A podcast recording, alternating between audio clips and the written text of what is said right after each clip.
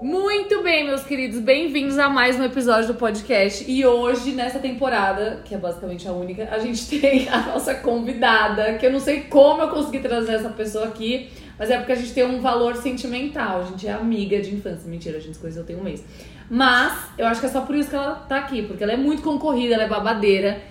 E hoje, apesar de que ela vai ter que voltar pra falar sobre outras coisas da vida dela que eu sei que vocês vão querer saber, mas hoje o tema é compulsão alimentar. E ela foi kind enough por, pra compartilhar com a gente a trajetória dela com esse assunto que é tão desafiador. Mas eu vou já falar que é Amanda Ferrari. Oi, amiga. Oi, eu que te agradeço e na verdade a gente se conhece há duas semanas. É desculpa. tipo isso, é menos, né? A gente se conhece há Menos. duas semanas. Mas é um prazer estar aqui. Não, eu tô super feliz. E não é um assunto leve, né? Não é uma coisa Não gostosa de conversar, mas eu acho Vamos que a gente tornar. também já, já tá sabendo como digerir isso Eu acho. antes de passar pras pessoas. Eu acho. Amiga, se apresente. Eu acho que todo mundo deve te conhecer, mas fala de você um pouco. Quem é você e o que você está fazendo aqui. Tá bom, gente, vamos lá. Meu nome é Amanda. Amanda. Amanda, sou de São Paulo. É, sou de São Paulo. Meu nome é Amanda, eu sou médica formada pelo Einstein, tô estudando aí pras provas de dermatologia, quero fazer dermato, mas eu sou uma pessoa que tem muito interesse pela saúde mental, pela psicologia no geral, é um, é um tema que me interessa bastante. Tenho uma vivência aí de um transtorno alimentar que eu é, sofri, né? Sofri com ele, na verdade, né? E que eu consegui me recuperar e tô aí no período de remissão, a gente vai conversar bastante sobre isso. Mas, na verdade, a minha vida é muito, é muito ampla, então, assim, eu faço mil coisas ao mesmo tempo e acho que isso é só mais uma parte de mim que eu vou dividir com vocês hoje. Qualquer dúvida que vocês tiverem, se vocês quiserem conversar sobre esse tema, eu me coloco super à disposição, então... é, Olha só que importante isso, gente. Podem- Não é, não é todo dia. Podem falar comigo lá no Instagram, ou enfim, onde vocês quiserem, ou só, só quiserem desabafar. Tô super aberta, acho que é um tema importante, pouca gente é, se sente à vontade de falar, então vou abrir meu coração aqui pra tentar ajudar vocês. Não, e assim, ela deixou essa parte de fora, mas a Amanda é uma super influencer. Ela tá bombando. Então, assim, é realmente uma glória que ela está aqui. Vamos então começar falando um pouquinho do que é a compulsão. E isso você vai me interrompendo, amiga, vai entrando Sim. aí no meio, vai falando também da sua experiência, mas a compulsão, ela é um transtorno alimentar, né? Claro, que vai ser caracterizado por episódios de uma ingestão exagerada e incontrolável de alimento num período específico de tempo. Então, hoje a gente fala de mais ou menos ali duas horas. Então, vou dar um exemplo, tá? A pessoa toma dois litros de coca, come um bolo inteiro e uma pizza inteira e mais um monte de bala. E nessas duas horas. É diferente dela comer essa mesma quantidade de comida ao longo do dia. Então precisa ter um período ali de uma coisa intensa. E um fator que é fundamental pra gente ter o diagnóstico é a sensação de descontrole. Então a pessoa não sabe o porquê que ela tá fazendo aquilo, ela não gosta de fazer aquilo, ela gostaria de parar, mas ela não consegue. Além disso, a gente vai ter essa diferenciação da bulimia, que muitas vezes as pessoas que têm bulimia também têm esse descontrole, também põem a comida pra dentro, que é ela não tem essa parte purgativa. Então, na bulimia a pessoa vai comer, comer, comer, ela vai pra esteira e vai correr 30 quilômetros. Na, na compulsão alimentar, ela não tem tanto isso, ela tem toda aquele, aquela ressaca do episódio, então, sen- sentimento de pessoa suja, de fraca, de puta, aquela sensação horrorosa de uma ressaca moral mesmo Moral. Mas é mais purgativa no sentido emocional e de como ela tá se sentindo fora o desconforto físico, que, Total, que é Exato. intenso. que é intenso. Mas ela não tem essa coisa tanto de, de forçar o vômito, por exemplo, isso não tem. Uma dúvida, existe alguma, algum período de tempo no sentido de assim, precisa acontecer por X vezes na semana? Tem isso? Isso. A gente tem uma diferença entre a compulsão alimentar e alguns comportamentos de espécie compulsórios. Então, na compulsão alimentar, a gente precisa ter a frequência de pelo menos uma vez na semana, podendo ir até várias vezes na semana, e num período de mais ou menos quatro meses. Então tem que ter esse, esse período, boa pergunta. Porque senão a gente pode estar falando de um, de um sintoma que está aparecendo ali, do momento daquela pessoa, e ela segue a vida sem ter grandes eventos depois disso. Sim. Uma fase, né? É, uma, uma fase. E isso é muito louco das doenças mentais, porque a gente fala também comorbidade, que é essa palavra que ficou mega famosa na pandemia, mas a gente tem que observar também quais são os transtornos que vêm como comorbidade da compulsão alimentar e o que, que veio antes, o ovo ou a galinha. Exatamente. Porque tem toda uma ansiedade, tem toda uma depressão. Se a pessoa tem o ganho de peso, cara, ela vai ter outros problemas. E, e dificilmente vem sozinha, né? Assim, o transtorno alimentar, eu vejo muito, na, até na minha prática como médica, que ele tá quase que sempre ligado com alguma desordem psicológica, emocional, uhum. enfim tá quase sempre caminhando junto ali, então realmente. E, e, e, às vezes a gente não consegue fechar quem veio antes, né? Não, não dá consegue, pra saber. Não consegue. E todos eles são multifatoriais. Então, às vezes você tem uma predisposição genética para ter uma coisa, eventos da vida diferentes. Então, cara, a pessoa teve uma depressão lá atrás, porque tava no, no, no enfim, no destino dela, enfim, combinou aquele bolo de se formar. E depois, cinco anos depois, ela vai ter, começar a ter episódio de compulsão. É assustador, né? Mas assim, é raro, mas acontece bastante. Muito. No começo, amiga, na sua apresentação, você falou uma coisa muito importante que é o período de remissão. E a gente vai explicar o que, que é isso, só para as pessoas não, não se perderem, acharem que elas não vão conseguir acompanhar. Mas vamos lá, vou começar então a nossa entrevista de fato. Bora. Como que foi para você entender que você tinha um problema? O que estava acontecendo na sua vida? Que contexto você estava? Como que isso começou? E quando você percebeu que era uma questão? Tá. Então, assim, eu faço terapia há oito anos. Então, há oito anos. CDF. Com a mesma pessoa. Amo. Então, assim, há oito anos eu tenho uma pessoa para quem eu conto tudo, tudo, da minha vida. E essa pessoa é uma pessoa extremamente profissional e que eu acho muito boa. Então, ela tá sempre atenta uhum. a quais, quaisquer alterações aí que eu tenha no meu comportamento. Uhum. Eu tava vivendo uma fase que foi uma fase muito difícil da minha vida é, com uma, um ex-namorado, é, que eu tive um relacionamento bem conturbado. E, é, e eu acabei intensificando aí essas minhas sessões de terapia eu mesma não percebia, mas uhum. contando para ela da minha rotina, ela me ajudou a identificar que tinha um padrão aí de, de comportamento alimentar que estava aparecendo fora do comum. Uhum. Como que era esse padrão? Então, eu fazia faculdade na época. Eu entrava na faculdade 8 horas da manhã e saía às 6. Eu chegava em casa, eu me entupia de comida. Então, uhum. eram, era sempre todos os dias, de segunda a sexta, no mesmo horário. Uau! É, era, era bem padrãozinho. E sempre começava do mesmo jeito, que era, eu chegava em casa, eu começava comendo doce. Então, normalmente, ou era pasta de amendoim, uhum. ou era leite condensado puro. E eu começava comendo. Daí eu enjoava do doce. Uhum. E aí eu ia pro salgado. E aí o salgado era o que tinha ali naquele dia. Então uhum. era é, pão, pão com requeijão, é, mussarelinha enrolada com presunto. E aí essa daí você ia igual pipoca, não, né? Você nem sabia quando não sabia o que estava acontecendo. Daí eu cansava e voltava pro doce. Uhum. E aí era, sei lá, rosquinha, goiabinha, chocolate. E aí, quando eu já tava estufada, que já não tinha mais nada para caber em mim, eu atacava o freezer.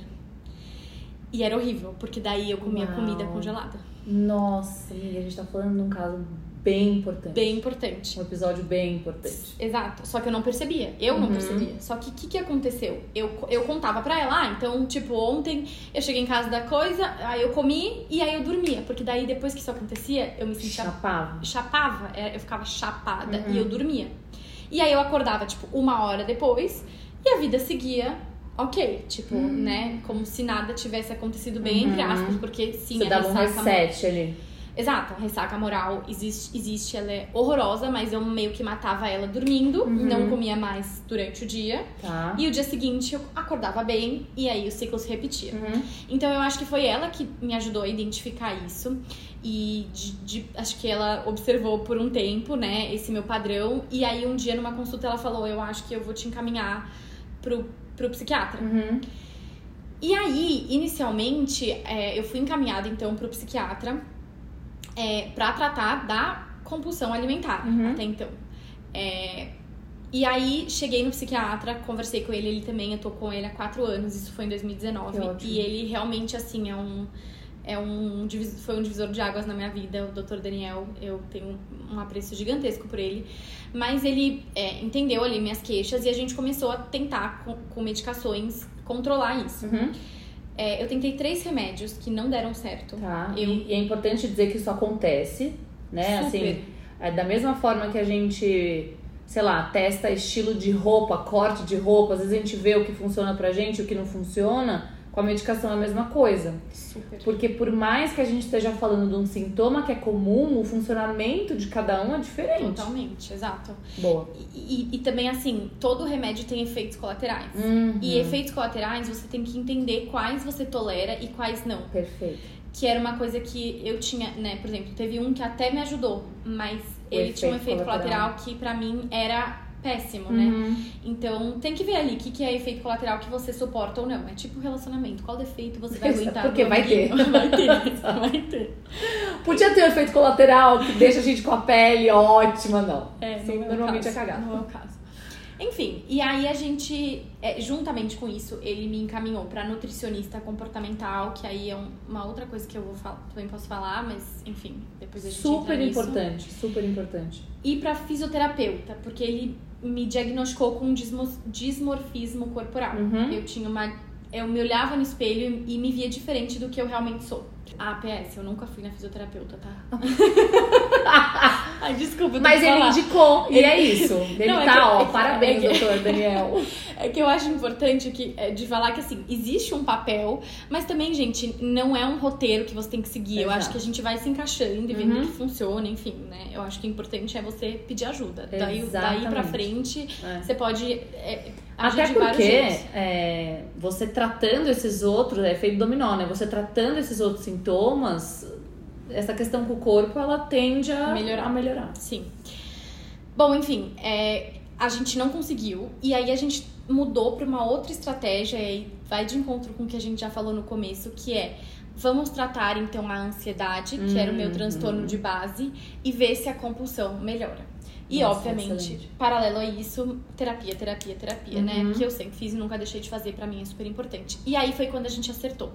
É, não acertamos de primeira no remédio de novo, também tive adaptação com a medicação, Uhum. mas é, consegui chegar num remédio que me fazia bem, que os efeitos colaterais eram ok e que em, sei lá, quatro, cinco meses eu estava chuchu beleza. Tá. Obviamente, e- existiram fatores comportamentais, do Uhum. tipo, terminei o namoro, que era uma coisa que me fazia mal. Que era É, gatilho pra ansiedade, que era gatilho pro, pra compulsão, pros Exatamente. episódios.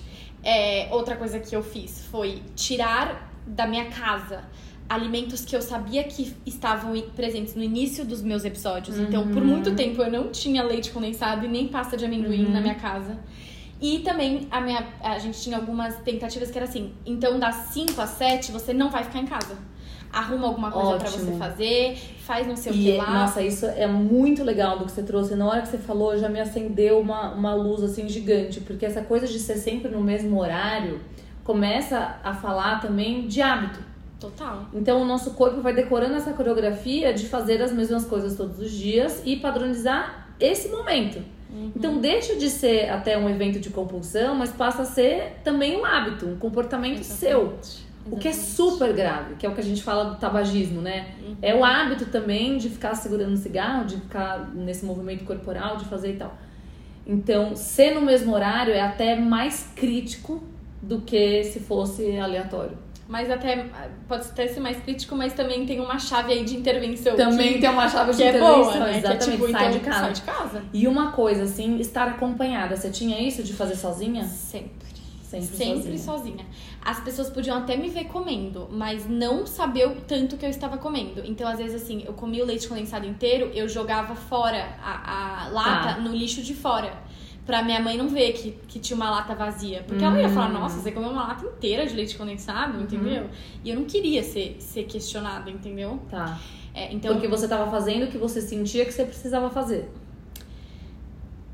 Eu não sei se eu tinha essa racionalidade. Uhum. Eu só fazia. Tá, Mas depois que eu fazia, eu sentia muita vergonha. Então eu queria esconder os rastros. tá.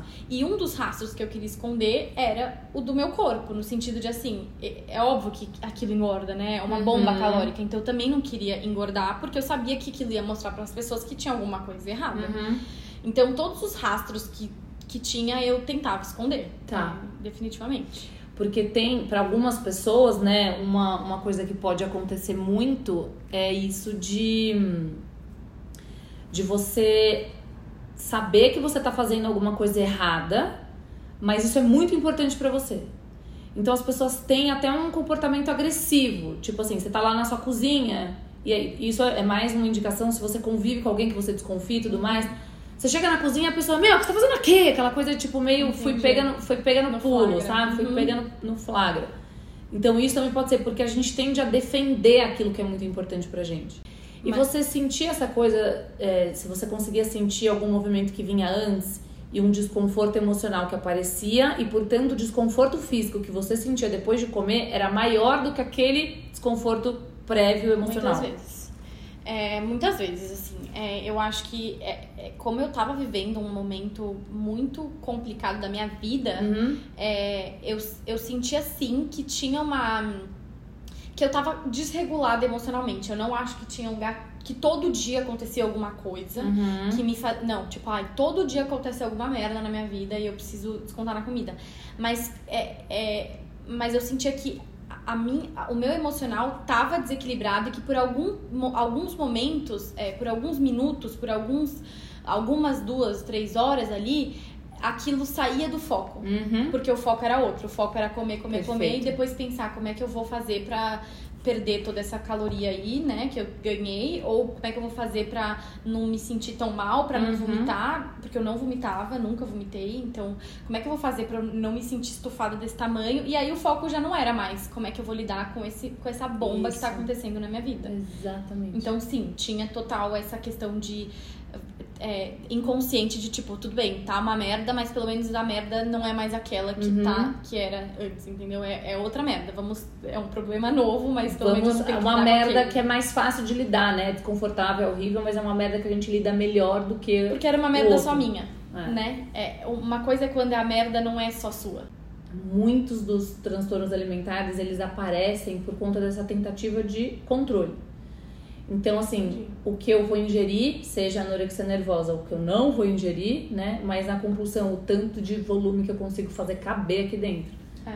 Que é bizarro. E eu acho que é um ponto importante de ser falado também, é que assim, como a Amanda trouxe, né? Ela começa de um lugar, tipo, ah, o leite condensado, e aí se perde no meio. Total. Porque a compulsão, ela não é seletiva. Você vai comer não. o que tá na tua frente. Então a galera vai, meu, abrir uma lata de molho de tomate velho e vai comer. Não é que, ai, vou comer um bolinho aqui delicioso. Não, é tipo o trash o negócio. E não é o exagero, né? Não é, não é comer cinco pratos na ceia de Natal.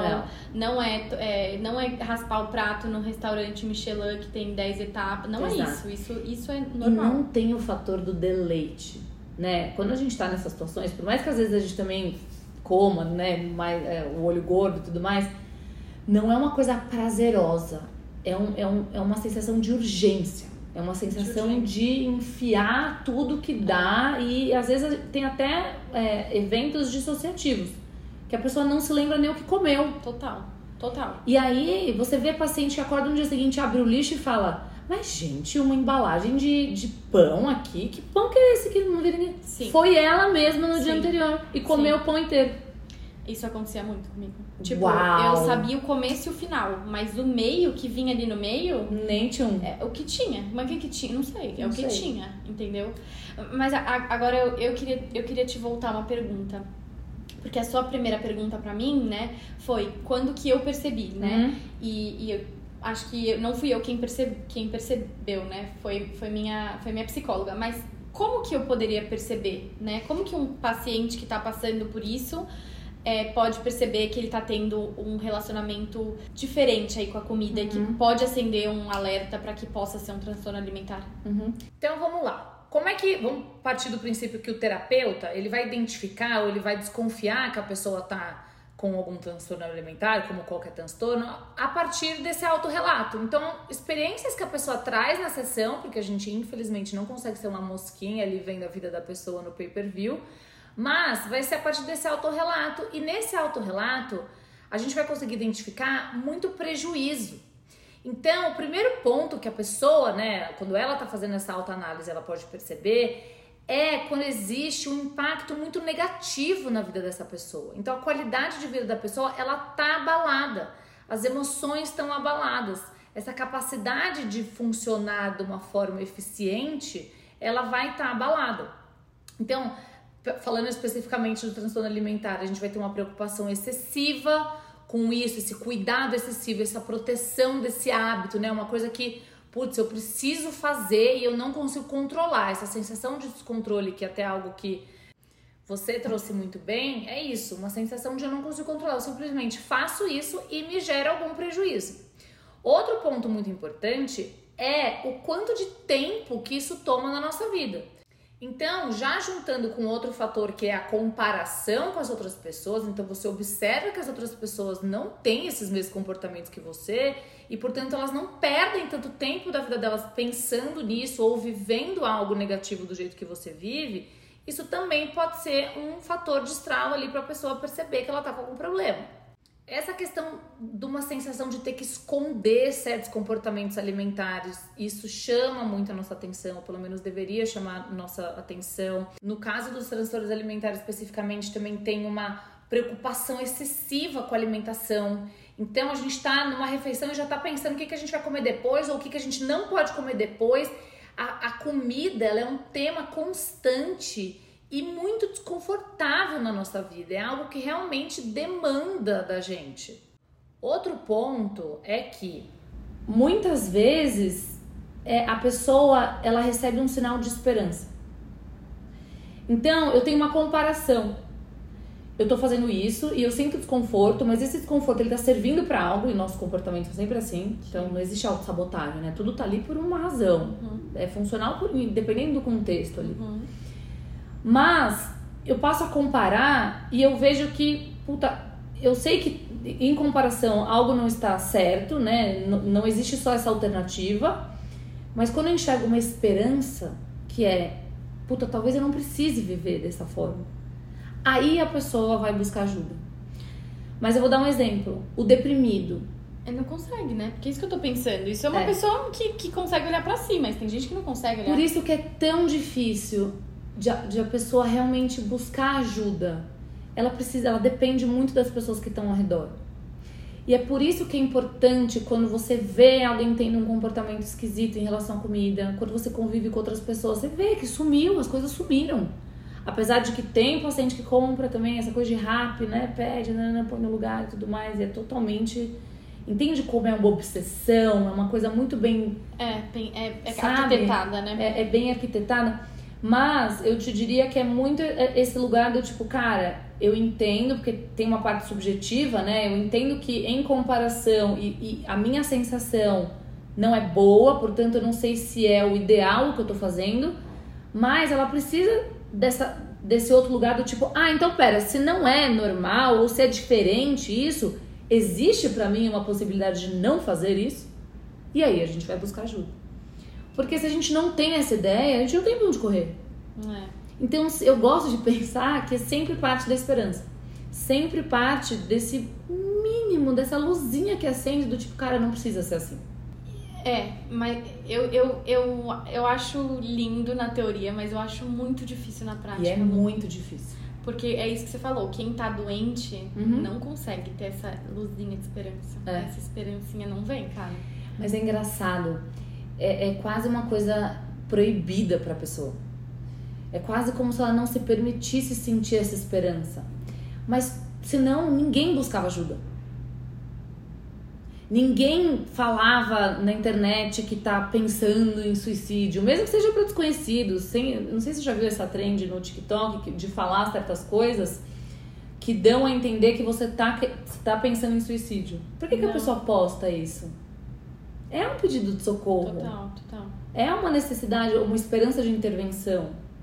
Mas então, resumo, tipo, no mínimo sinal que você tenha de que alguma coisa pode ser que não esteja muito parecido com o que os outros Exato. costumam em fazer. Em comparação, a gente precisa ter essa comparação. Sim, né? A gente não vive sozinha. E é, tem, tem essa coisa dos transtornos que eles. É, você era de um jeito e depois você não era mais daquele jeito.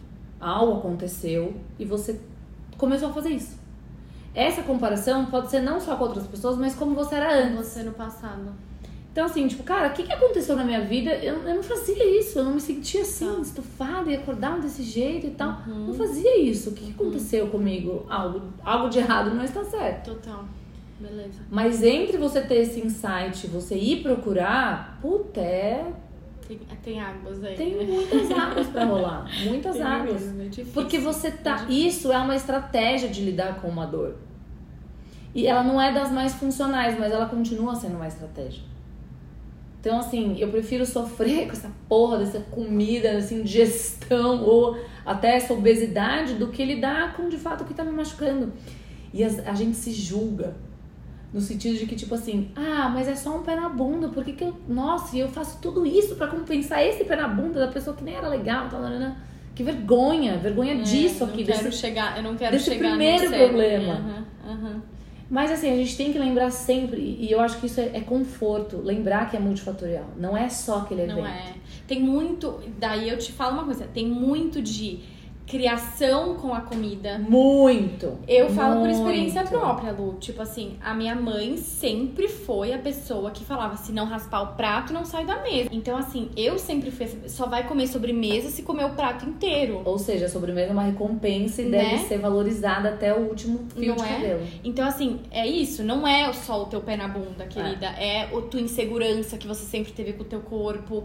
É a, a tu- tua relação com a comida que tua mãe. Ou é aquela escassez que quando você era mais nova, você só podia Isso. botar uma colher do Todd no, no leite, porque não tinha grana pra comprar Todd. Agora que você tem grana, você bota sete colheres de Todd. Então, Uhum. assim, tem N coisas no seu passado ou no seu presente que contribuem pra aquilo. Não é só o seu pé na bunda. No meu caso, não foi pé na bunda, né? Mas Lidar com aquela relação. É, exato. Não é só lidar com aquela pessoa e com aquele problema.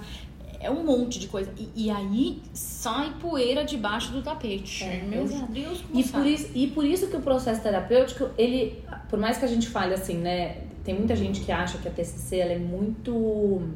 Tem gente até que usa o termo gas, gaslighting, gente, eu quero morrer, mas enfim. É muito prática. Tipo, ah, então vamos anotar os pensamentos, e aí a gente invalida pensamento. Tipo, cara, não é um robô. As pessoas não são robôs. É claro que você identificar os pensamentos que estão te levando a esse comportamento é muito importante, mas vai sair, que nem você falou, a poeira de baixo e a gente vai tratar de outros assuntos. Mas o que, que é importante no- na terapia, assim, e já indo pra outro assunto? Mas é porque às vezes parece que a terapia é aquela, ah, é o meu momento de desabafar e eu vou falar qualquer coisa. Precisa ter uma estrutura. Que nem a sua psicóloga só sacou aquilo porque ela tinha uma estratégia de fazer com que você falasse aquilo. Falasse, aham. Então, assim, Uhum. ah, eu falo da minha compulsão com as minhas amigas. Cara, elas não estão olhando com uma visão estratégica pra isso. Total. Então, às vezes a gente fala, não, eu procurei ajuda, eu falei pros meus pais, se você é novinho, ou enfim, se você tem essa relação e tal. Às vezes, aliás, às vezes não. É um profissional que tem que tratar É, total. de uma Não, doença. Isso 100%.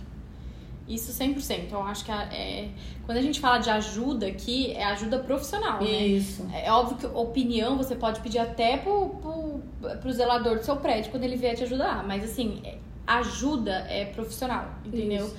Dica é amigo, ajuda Uhum. é profissional. Eu sempre falo isso na minha área dermatológica. Eu te dou dica. Se você quer, se você quer uma ajuda, é consulta. É consulta. E, mas pensando nessa coisa da amizade, da tua família, cê- eles sabiam do que você tava passando? Ou você, tipo, Não. fica no off? Total no off. Ninguém sabia. É, na minha casa é engraçado isso, porque os meus pais têm uma relação muito boa com a comida. Hum. Todo mundo da minha casa é, é magro, todo mundo é saudável. Meu, sabe assim, minha mãe come, minha mãe tem, tem raiva, ela morde o brigadeiro e deixa pra Tá comer depois. Ah, não, gente. E eu acho que isso Então, também aí já envolve uma outra coisa que é a questão do pertencimento, né? Tipo, cara, se todo mundo é normal com essa porra, por que, que eu, sou, a diferente. diferentona? É. É super. E eu, e, eu, e eu tinha muito isso até com meu pai. Eu tenho uma relação muito próxima com meu pai, mas eu sentia que ele me julgava. Então, meu pai, mesmo quando eu não tava em, em horários de, de compulsão, em momentos de Uhum. compulsão, mas se eu. Eu sempre fui a pessoa que comia, comia até o final. Então, assim, barra de chocolate era a barra inteira. Sempre, até hoje, assim, né? Uhum. Dif- Pra mim é difícil mesmo. Eu prefiro comprar barrinhas pequenas, porque eu sei que barras Porque eu tem essa inteira. coisa do finalizar. Tenho, eu tenho Tá. muito isso. Já melhorei E com muito. tudo, né, amiga? Você é uma profissional maravilhosa. Tudo que você começa, você faz. Tem- tem- Conscienciosidade, ó, lá em cima na personalidade. Mas eu tenho muito essa dificuldade. Já melhorei muito, assim. Antes era Uhum. bem pior. Mas é, então eu, eu, eu, já senti esse julgamento dessa questão de não pertencer é, em outros momentos com meu pai de, com relação a isso. Então, tipo, de eu abrir, sei lá, gente, sexta-feira eu pegar, abrir uma barra de chocolate e comer. E você vai comer inteira? Hum. Então, assim, sim, existia uma vergonha. Oi, gente, tudo bem? Tô pulando aqui no meio do nosso episódio, mas é porque a Mandinha trouxe um ponto tão importante e eu deixei passar. Então eu me sinto obrigada a fazer essa intervenção aqui para dar uma dica para você que convive com alguém tratando algum transtorno alimentar. Então, não é incomum a gente ver é, a rede de apoio dessas pessoas se desesperarem um pouco e tomarem certas iniciativas na intenção de ajudar, mas que na verdade não trabalha para isso. Na verdade, pode inclusive atrapalhar o processo dessa pessoa. Então, usando o exemplo da anorexia, onde é o, efeito contrário, né? A, a paciente ela se recusa a ingerir certas quantidades ou certos tipos de alimentos, e aí não é incomum a gente ver essa rede de apoio é, forçar a pessoa a comer, ou enfim, entrar até numa, numa estratégia meio combativa com esse paciente. No caso da compulsão alimentar, a mesma coisa. A gente evidenciar ou mostrar para essa pessoa que o que ela está comendo não é bom ou está numa quantidade maior. E o caso aqui seria a gente influenciar ou acolher essa pessoa para que ela busque ajuda profissional, que foi também outro ponto muito importante que a Amanda trouxe para a gente hoje. Então eu me senti na obrigação de fazer essa intervenção aqui. Não era o caso do pai dela, né? Ele não sabia que isso estava acontecendo, mas para você que tenha consciência que você convive com alguém que é paciente tratando um transtorno, para você tomar um pouco mais de cuidado com a interação que você faz no momento em que você está tentando estimular essa pessoa a procurar ajuda, tá bom? Um beijo para vocês. Tchau. Vou parar de falar. Vamos falar um pouco então do teu processo de remissão. Como tá. que você está hoje em relação à compulsão alimentar? Tá, vamos lá então. É, como, eu, como eu te disse né, no começo, eu então eu me acertei com remédio. Uhum. Eu tenho de, de início, a gente tirou algumas coisas ali que podiam me levar a, a esses, esses gatilhos uhum. de crise, que, que eu acho isso super importante. Muito não vai ser eterno, gente. É, sei lá, vai, vou dar um exemplo que talvez não seja tão fiel ao que eu tô falando, mas não levem ao pé da letra. Mas assim, não é que uma pessoa, um alcoólatra, nunca mais vai poder sair pro, com os amigos que bebem. Uhum. Não é isso, né? Mas em determinado momento do processo, você precisa se afastar dos seus gatilhos. Isso. É, e isso foi muito importante para mim. É, eu mantive minha, o meu acompanhamento terapêutico. Eu fiz. Não fiz a fisioterapia. e eu fiz. não, vou falar a verdade. É, e eu fiz a, a nutrição comportamental, que eu, Amanda, eu, eu tomo maior cuidado para falar disso, porque assim, eu não tive uma boa experiência, mas eu entendo perfeitamente o papel da nutrição comportamental nos uhum. transtornos alimentares. Então eu acho sim que é importante. Eu acho que eu não tive uma, uma boa pessoa, não uhum. foi uma uhum. pessoa que me ajudou, ela, na verdade, me bagunçou mais ainda. Então eu acabei. Perfeito. E ponto super importante, desculpa te interromper, não, mas é que isso é muito importante também. E eu recebo isso direto.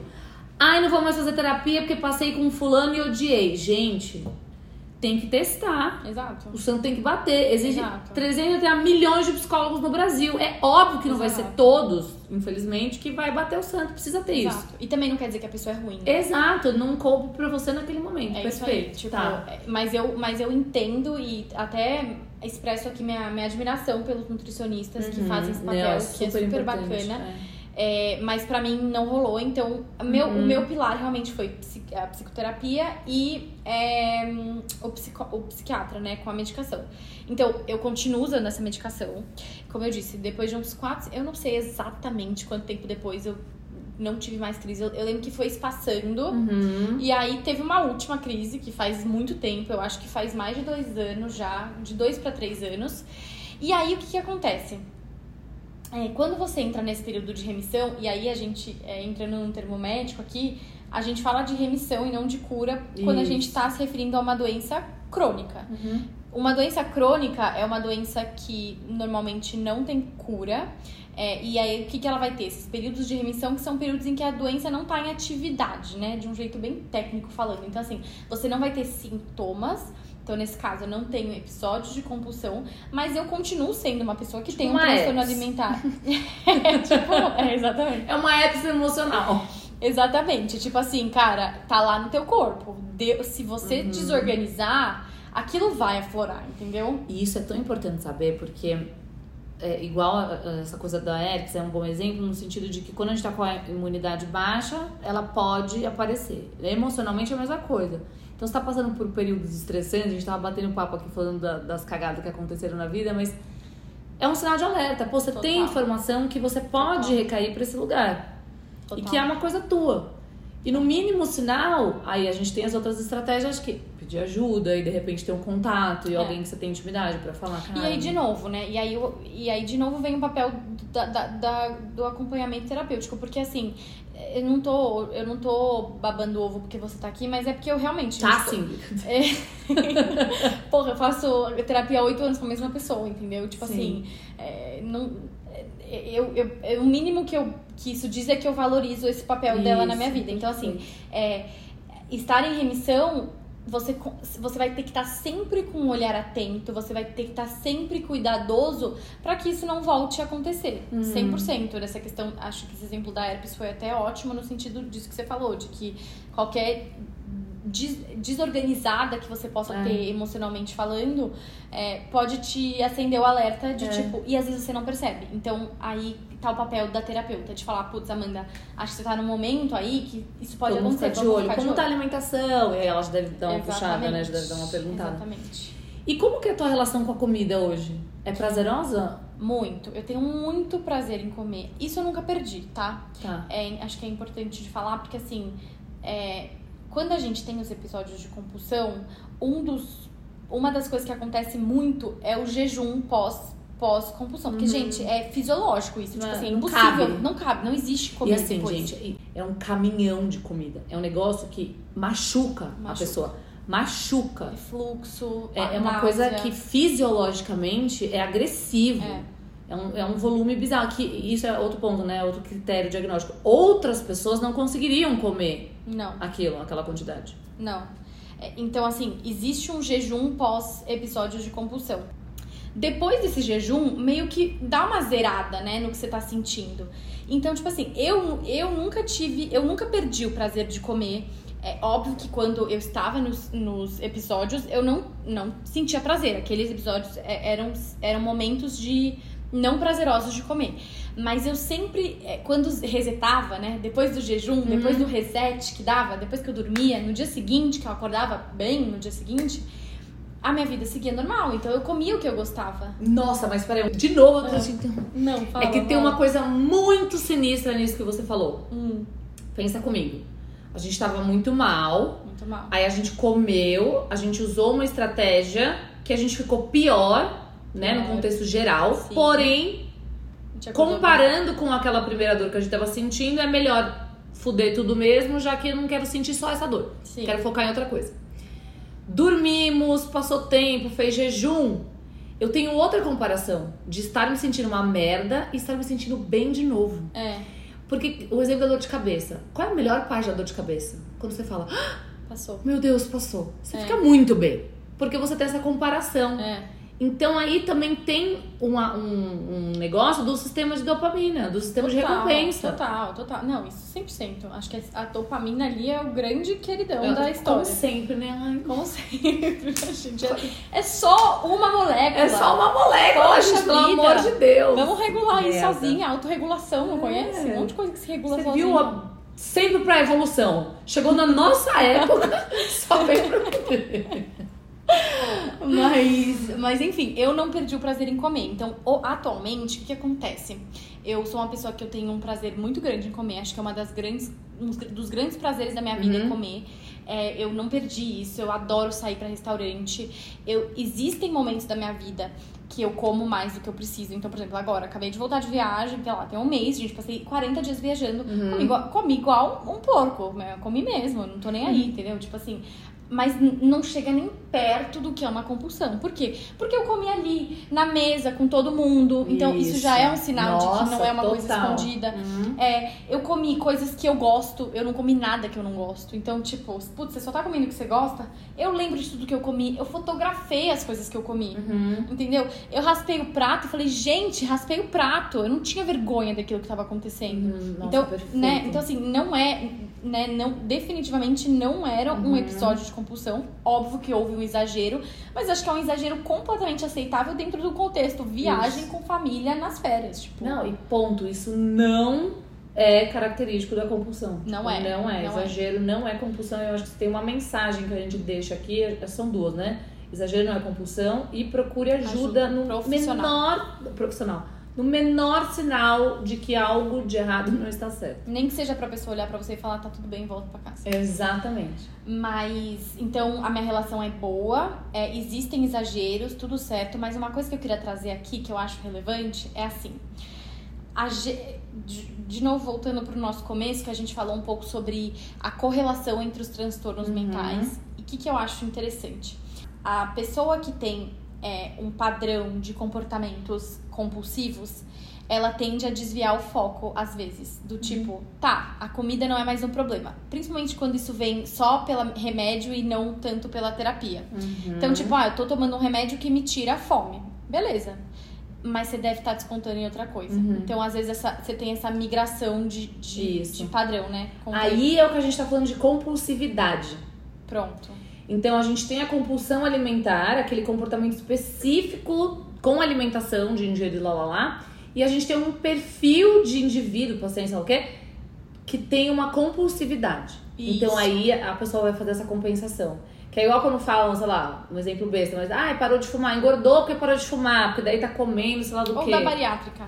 Ou da Muito bariátrica. comum, né? É muito Perfeito, comum. O paciente exatamente. fez a bariátrica, pra quem não sabe, né? O paciente que faz a bariátrica e aí ele vicia no álcool, ele Que vicia, é o, é o de praxe, né? O É. álcool. ele Praxe. vicia em compras, ele vicia em sexo, que Exato. acontece também. Então, Exato. isso é uma coisa que, que aí, assim, tá, tô em remissão. Eu vou dar tchau pra minha, minhas amigas terapeutas. Não, meu bem, porque você É. pode estar compensando ali em outros locais. Então você precisa estar de olho também. É um. é um gente, negócio, é, é gente. foda, é um assunto horrível, mas eu tô muito contente porque eu acho que a gente pegou muita coisa.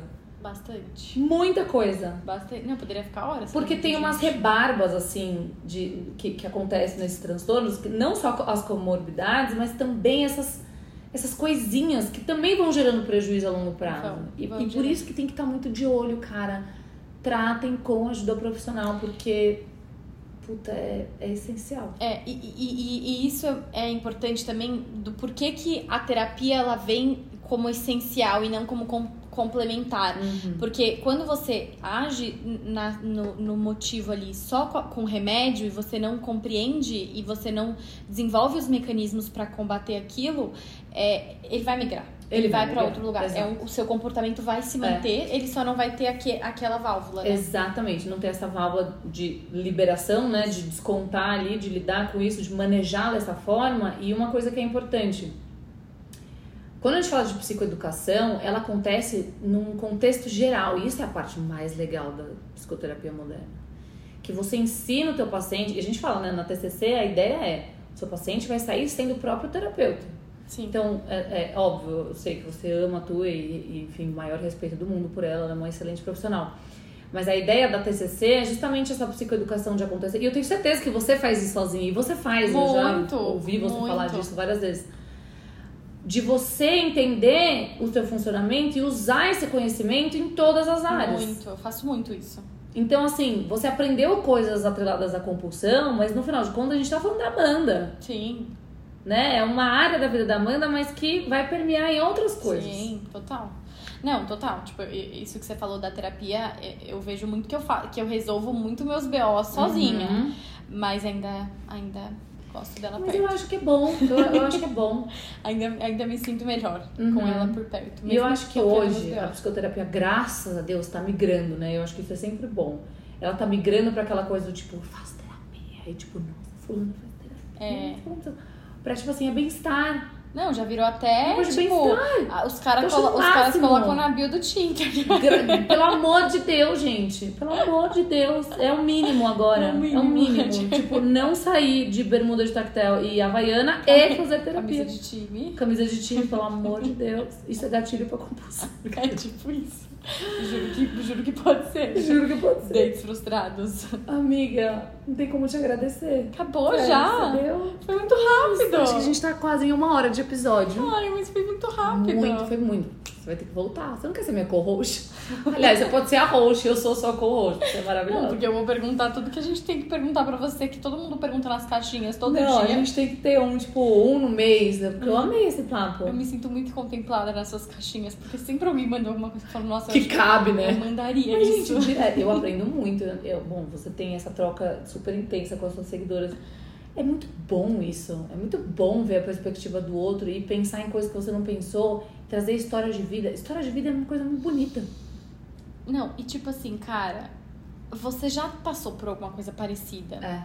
E às vezes você só não quer falar. Então, tipo, você só ali acompanhar, você só absorve o melhor que cada É. um tem. Então isso é muito, é muito bacana, assim. Tipo, você absorve- tipo, às vezes, sei lá, você escreve uma página inteira, mas eu só. só Uma frase frase que falei. Pegou "Nossa, pra você. Nesse É. momento era isso que eu precisava. É. Menina do céu, gratidão. Gratiluz. Amiga, muito obrigada. Eu não que te agradeço. Foi maravilhoso. Também amei. Gente, escutem até o final essa bosta, viu? Porque a gente tá aqui, ó, 10 da noite agora? Não. Finge que é. Tá 11 horas. ótimo. super. 9 e meia, gravando pra vocês. Espero que tenha ajudado Todo vocês, prazer. espero que tenha clareado um pouco as ideias. Apareceu muita gente foi assim, campeão mundial de perguntas.